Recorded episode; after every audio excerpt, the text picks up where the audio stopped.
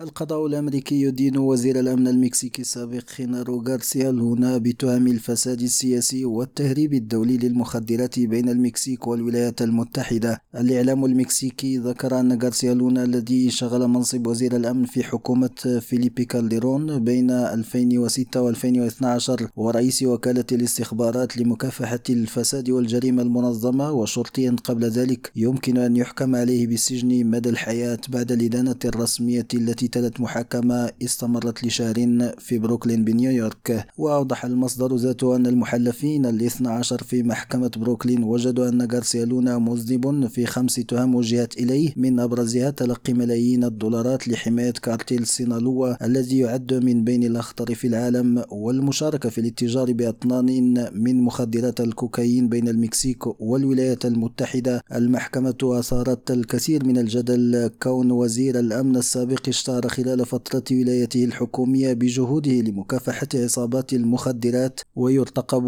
أن يصدر الحكم النهائي في القضية في أجل أقصاه 27 يونيو المقبل. عماد حقي لريم راديو مكسيكو.